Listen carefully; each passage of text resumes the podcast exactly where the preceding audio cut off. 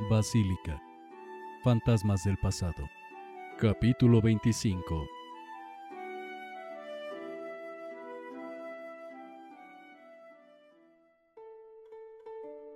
Habían pasado casi seis meses desde que Alonso y Lupita fueron unidos en santo matrimonio por el Padre Toño en la vieja parroquia de indios. A la celebración asistieron Toribio y Regina para padrinar al novio. Miguel, con la coronilla recién afeitada y la vestimenta de los dominicos como testigo.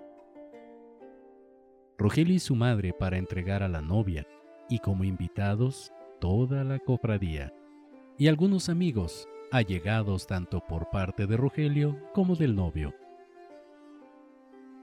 Como el padre le había prometido, desde el primer día de casado sus ingresos aumentaron considerablemente, lo que les permitió adquirir uno a uno el humilde mobiliario. También la familia de Lupita y muchas otras cooperaron, ya fuera con algún mueble o con dinero para adquirirlos. Alonso también se esforzó para conseguir el importe de una cama nueva donde poder estar con su esposa. Tras la celebración, la pareja se retiró a sus aposentos. Ninguno de los dos se atrevía ni a hablar, hasta que el marido tomó la iniciativa. Lupita lo dejó hacer, entregándose sin objeciones. Al amanecer, cuando despertó, se sobresaltó al percibirse en una habitación extraña y recostado sobre una cama con colchón de paja y no en el suelo sobre su petate en la cocina de Regina, como había hecho durante los últimos cinco años. El delicioso aroma, subiendo las escaleras, lo constriñó a levantarse. Ese día era de asueto por consideración a la noche de bodas, y no había necesidad de madrugar. Sin embargo, su mujer se levantó antes del amanecer y preparó el desayuno para estar lista a la hora en que él dispusiera. Cuando bajó, sobre la mesa encontró un bonito mantel tejido a mano, en el cual había una canasta con fruta y dos tarros de leche bronca. Aún no terminaba de asimilar que ya era un hombre casado cuando Lupita salió de la cocina con un par de escudillas, con ese guiso que olía tan delicioso. Sin mirarlo siquiera siguió hasta la mesa. Las colocó en su respectivo lugar y permaneció ahí mirando a Alonso con sus cándidos ojos castaños. Por la tarde pasó igual. A la hora de la cena, de nuevo. Y una semana, un mes, y todos los días, Lupita se volcaba en atenciones para con su esposo. Lo recibía efusivamente, lo limpiaba con agua caliente y curaba sus heridas de trabajo Siempre le tenía ropa limpia. Todo estaba en perfecto orden. No exigía, conformándose con lo que había y siempre lo complacía en la habitación. Al fin Alonso sabía lo que era alguien que le demostrara que era importante, que lo quería, que lo extrañaba. Lupita era la mujer perfecta, bonita y de buen cuerpo, aunque no estaba del todo desarrollado limpia y ordenada en exceso, y sobre todo obediente y noble. Siempre concordaba con lo que Alonso quisiera o rechazara, jamás se oponía a sus deseos o decisiones. Para ella, todo lo que saliera de la boca de su esposo era ley. No hubo ocasión en que Alonso hiciera tan solo el ademán de necesitar algo cuando Lupita ya estaba en camino a traérselo. Si Alonso hacía una mueca de disgusto, Lupita se preocupaba y buscaba la manera de contentarlo. Cuando él dormía, lo contemplaba embelesada, mientras evitaba que los bichos lo molestaran. Y si algún zancudo entraba, destapaba su brazo para que no lo picara él.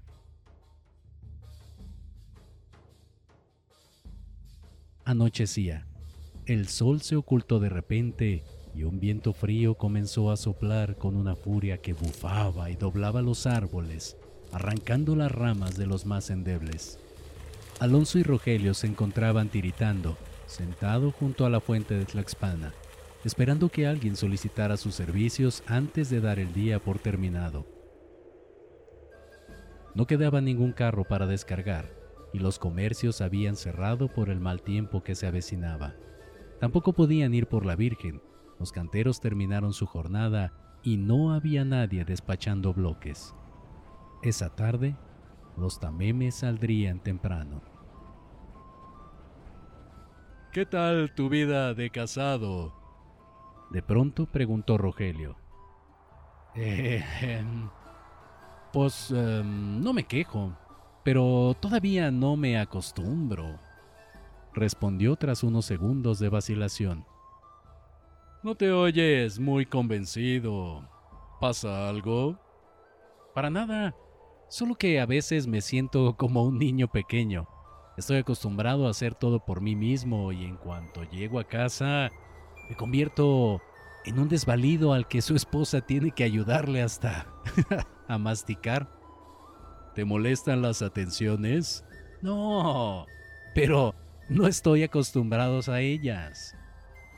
Lupe fue educada para eso, refirió Rogelio con deje de molestia. Parece... parece mi madre, soltó Alonso antes de darse cuenta de que estaba hablando con su suegro. Como dije antes, para eso la educamos. Lupita es joven, no te desesperes. Rogelio pasó la mano sobre los hombros de Alonso. Aprendan a tolerarse y recibe de buena gana sus atenciones. Sin decir más, caminaron juntos hacia la sede por la calle de Santa Ana a Tenantitech. Afuera de los comercios cerrados y en el interior de la peluquería de la Misericordia, en el callejón de Manzanares, se exhibían varias mujeres, en su mayoría guapas, pero también había feas, viejas o tilludas, todas vestidas similarmente con colores llamativos y los hombros descubiertos pese al frío que empezaba a sentirse desfilaban entre las sombras. ¡Ay! Pobres mujeres, musitó Rogelio haciendo un ademán hacia la peluquería. Todo lo que han de soportar. Alonso asintió con la cabeza. En días de paga que coinciden con asuetos como este, cuando todos los trabajadores terminan sus labores y los mercaderes foráneos no quieren pasar la noche en la lóndiga, cuando han asegurado toda su mercancía y después de visitar al santo de su preferencia para que los ayude a tener una buena venta, solo les queda algo por hacer. Ellas lo saben y los esperan. Llegada la noche, el patrón permite a sus trabajadores desperdigarse por la ciudad, con la condición de que por la mañana se presenten sobrios, o por lo menos aptos para el trabajo. Entonces salen como desesperados a embrutecerse tanto como sus lacos alcancen a comprar. La chique dulce. Luego buscan a la primer mujer que tengan a su alcance, y pese a todo, ellas siempre están dispuestas. ¿Comprendes, Alonso? Alonso volteó el rostro a las mujeres que sin pena ni gloria se exhibían en espera de algún cliente. Nos guste o no, añadió Rogelio ante la extrañeza de su yerno. A las mujeres las mandó Dios para satisfacer las necesidades del hombre, para darnos hijos y atendernos en la cama. Les dio el don de la sazón para que disfrutáramos de su comida y las hizo más débiles para que pudiéramos controlarlas. Lupita fue educada con ahínco para que supiera cuál es su lugar, para que no te dé ningún tipo de problema o molestia por lo que quieras deshacerte de ella, y sobre todo para atenderte a cuerpo y alma. Eso fue lo que aprendió de su madre y es lo que está haciendo. Disfrútala. Las atenciones de Lupita no disminuyeron los meses subsecuentes. Sin embargo, la mente de Alonso estaba del todo ocupada en una sola cosa. Leticia. No te esfuerces tanto. ¿Qué tal si te pasa algo? dijo Lupita al advertir la hinchazón violácea en los tres verdugones horizontales que su marido presentaba a cada lado de la espalda. No sé qué harías si te pasa algo, añadió mientras lo despojaba de la rala camisa para darle un masaje. Alonso, en silencio, la dejó hacer. Mañana mismo eh, compraré un trozo de cuero.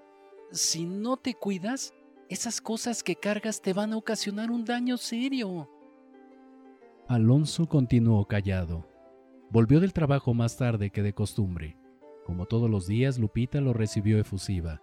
Le envió una escudilla de sopa caliente y trajo un trapo humedecido con agua tibia para limpiarle las manos y el sudor de la frente. Luego, como le enseñó su madre, con cuidado retiró la camisa de su esposo. Al percibir las nuevas lesiones, lo abrazó con ternura y lo sobó mientras le contaba todo lo que había hecho durante el día. Alonso no contestó, ni siquiera se atrevía a mirarla. En silencio recibía sus atenciones. Esos verdugones de ningún modo estaban relacionados con el trabajo mucho menos en ir por la Virgen, que fue lo más sensato que se le ocurrió decir para justificarse. Su esposa volcaba todo su afecto y preocupación en unas lesiones que otra mujer había ocasionado con sus uñas. Otra mujer a la que Alonso no se podía resistir. Verás cómo el cuero te protege la espalda, añadió Lupita, cándida mientras terminaba de aplicar un ungüento especial que su madre le enseñó a preparar para curar las heridas a su marido. Alonso sorbió un trago del reconstituyente caldo al tiempo que su mujer curaba la deshonrosa herida con sumo cuidado para no lastimarlo. Desde que el osado aprendiz, aquel que se atrevió a mirarla, pues severamente castigado por el maestro chinelero, Leticia no había vuelto a desfilar entre los trabajadores. Se limitaba a mirarlos afanarse desde su ventana, cubierta con un velo para que ellos no pudieran verla. Cuando su esposo terminaba de hacer eso que tanto repugnaba, se asomaba por esa misma ventana a contemplar la noche mientras le ayudaba a superar y aceptar lo recién acaecido. Fue una de esas noches cuando descubrió que algunos de los trabajadores del taller y la casa, incluyendo al carpintero y la cocinera, furtivamente se evadían, escalando la barda lateral de la propiedad, para las afueras del taller, ocultos por la penumbra, tener sexo ocasional con varios muchachos que hacían lo mismo que ellos.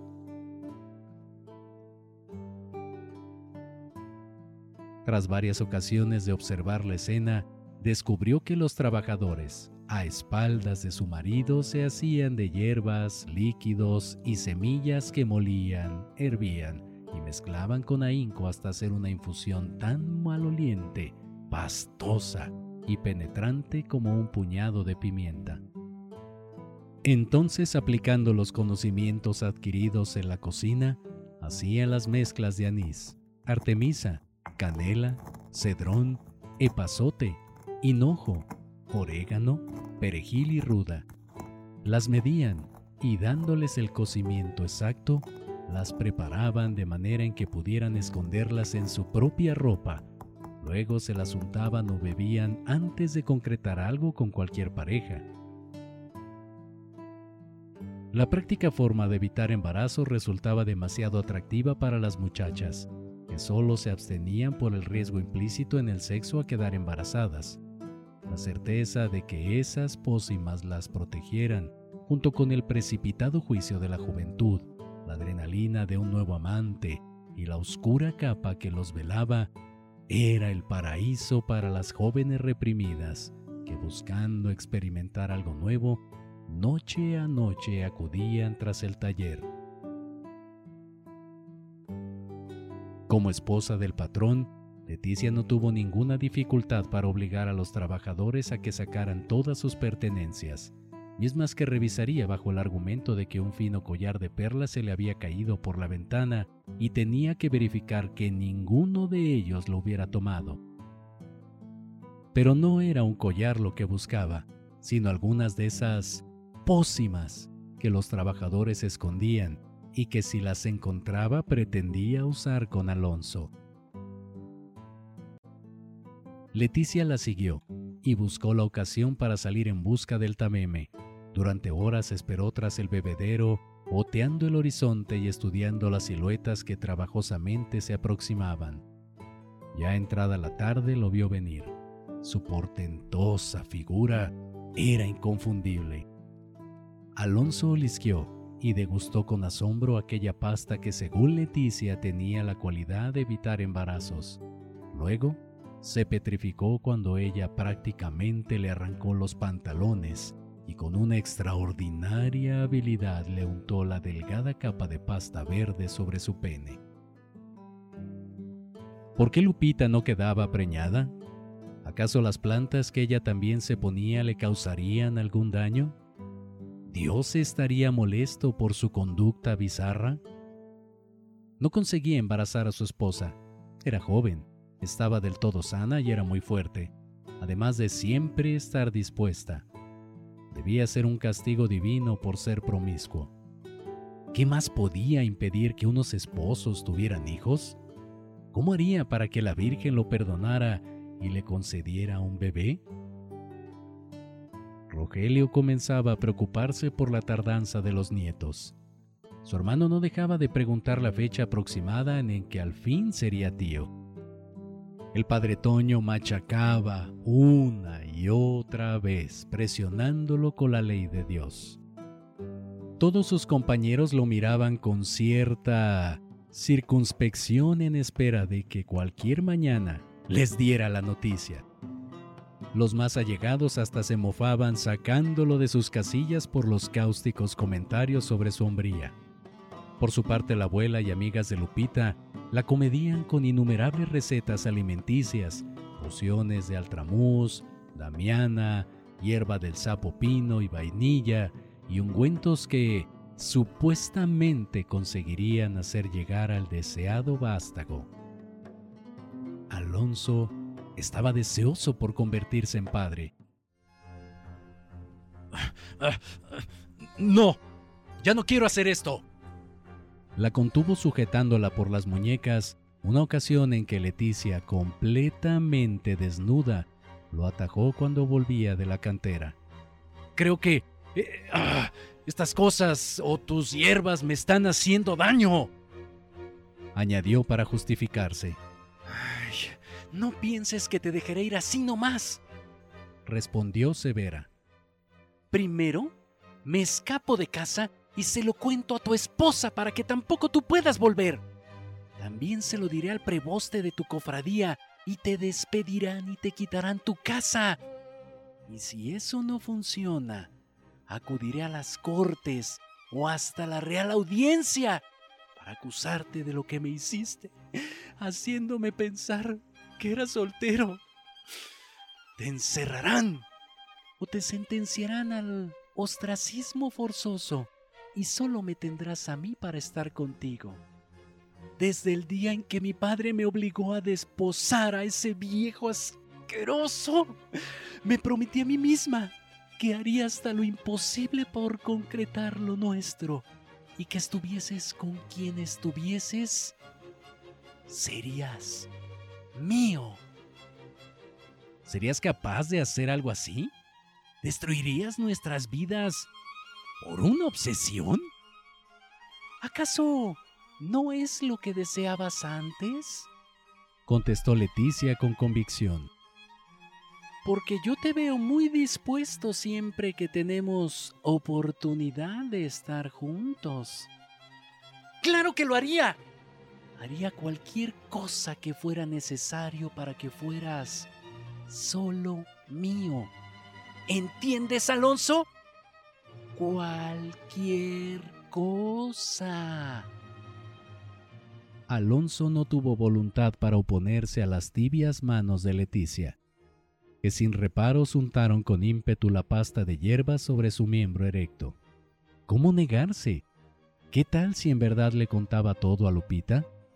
Además, Leticia tenía razón. eso lo había deseado por años, y de no ser porque su hermano y el padre Toño lo presionaron, tal vez no estaría casado con Lupita. Aunque la amaba, era cierto, siempre estaba más que dispuesto para fornicar con Leticia. ¿Por qué? Porque a pesar de tener una excelente mujer, de buen cuerpo y buena en todos los aspectos, también estaba obsesionado con ella Alonso la detuvo nuevamente y con aire solemne comenzó a relatar la historia de cómo una infidelidad llevó a la prisión perpetua y a la más atroz de las muertes a la madre de Miguel. Pero la boca de Leticia como lamprea hambrienta se pegó a la suya mientras restregaba contra su sensual cuerpo desnudo, incapacitando del todo su voluntad. Entonces terminó alzándola en brazos para llevarla tras los matorrales, donde hizo aquello de lo que se quería alejar y por lo que ella se aferraba a él. Leticia jadeaba y Alonso se movía con violencia. Sin embargo, su mente divagaba en torno a sus más profundos temores. Si Lupita se entera, si el chinelero se entera, Rogelio, los mandamientos, el Padre Toño, los cofrades, la Virgen.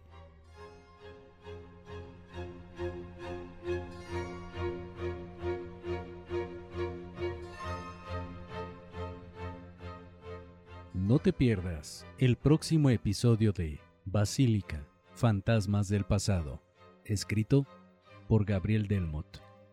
Si deseas adquirir el libro, puedes hacerlo a través de las redes sociales del autor.